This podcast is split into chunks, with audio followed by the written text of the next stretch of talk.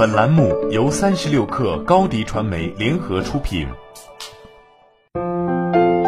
本文来自微信公众号《哈佛商业评论》。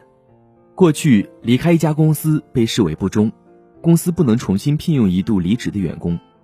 但如今的员工在职业生涯中供职的公司平均超过十二家，而公司苦于劳动力匮乏、技术人才紧缺，许多公司会考虑接受离职后又回来的回旋标员工。公司认为重新雇佣离职员工有几个好处：首先，因为是熟悉的老员工，一些公司会觉得雇佣他们比招聘新人更稳妥；其次，他们熟悉工作，需要的培训较少，入职适应期较短。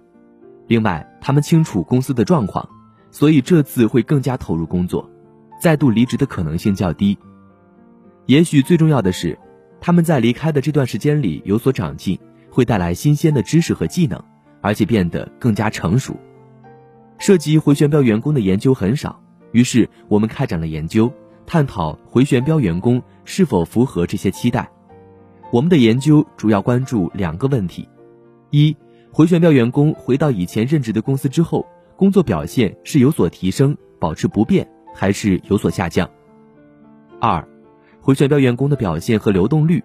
与更传统的内部晋升员工和外部招聘新人相比有何不同？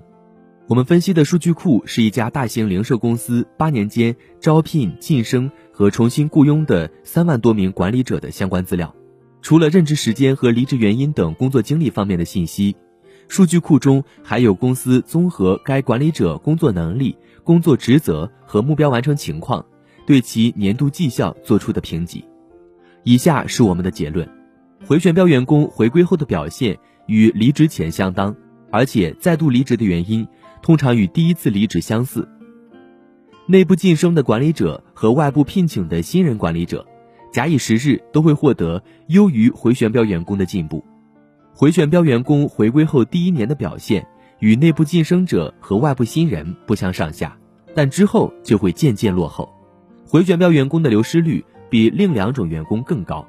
这一点说明一度离开公司的员工可能还会再度离开。我们还想了解回旋镖员工第一次离职的原因，能否提供更深入的信息？举例来说，这家零售公司重新雇佣了一部分并非出于本意离职的员工。也许是提供第二次机会的一种方式，因此我们将员工第一次离职的原因分为几类：预测未来工作表现的积极因素，比如为了继续学业而离职；相对中性的因素，比如因个人原因离职；和消极因素，比如因为表现太差而离职。我们发现，第一次因为积极因素和中性因素而离职的员工回归后表现相当，与之相比。由于表现欠佳等原因离职的员工回归后表现较差，虽然我们希望第二次机会能有不错的后续，但研究表明前后两次的行动并没有太大的变化。那么，聘用回旋镖员工究竟是不是好的选择？